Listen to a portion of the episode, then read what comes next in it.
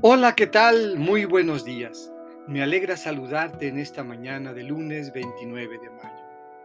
Después de la fiesta de Pentecostés, hemos concluido el tiempo de Pascua, pero el Espíritu que habita en nosotros nos anima a vivir al modo cristiano, seguir proclamando el Evangelio y anunciar a todos los hombres que Jesús ha resucitado.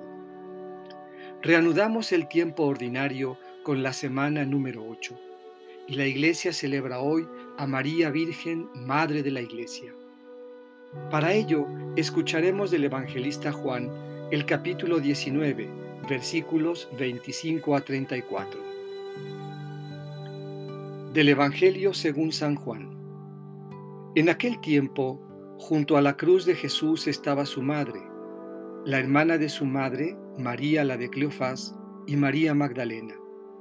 Al ver a su madre y junto a ella al discípulo que tanto quería, Jesús dijo a su madre, Mujer, ahí está tu hijo. Luego dijo al discípulo, Ahí está tu madre. Y desde entonces el discípulo se la llevó a vivir con él. Después de esto, sabiendo Jesús que todo había llegado a su término, para que se cumpliera la escritura, dijo, Tengo sed. Había allí un jarro lleno de vinagre. Los soldados sujetaron una esponja empapada en vinagre a una caña de hisopo y se la acercaron a la boca. Jesús probó el vinagre y dijo, Todo está cumplido. E inclinando la cabeza, entregó el Espíritu. Entonces los judíos, como era el día de la preparación de la Pascua, para que los cuerpos de los ajusticiados no se quedaran en la cruz el sábado, porque aquel sábado era un día muy solemne, pidieron a Pilato que les quebraran las piernas y los quitaran de la cruz.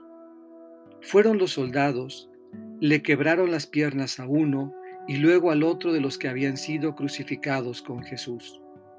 Pero al llegar a él, viendo que ya había muerto, no le quebraron las piernas sino que uno de los soldados le traspasó el costado con una lanza e inmediatamente salió sangre y agua. Esta es palabra del Señor. Meditemos. María, Madre de todos los hombres. El Señor inclina la cabeza. Ha cumplido hasta el extremo dando la vida y dejando que el espíritu que aflora de su corazón penetre la tierra y la vida de cada creyente. No nos ha dejado solos. Inclina la cabeza para decirnos, ahí tienes a tu madre. No hay razón para sentirnos abandonados o huérfanos. En la maternidad de María hemos sido engendrados como hijos y hermanos, todos sin distinción, y en torno a ella formamos la iglesia. María es madre de todos los hombres y estos hijos que somos nosotros la acogen con alegría. Tú, ¿desde cuándo la has llevado a vivir contigo?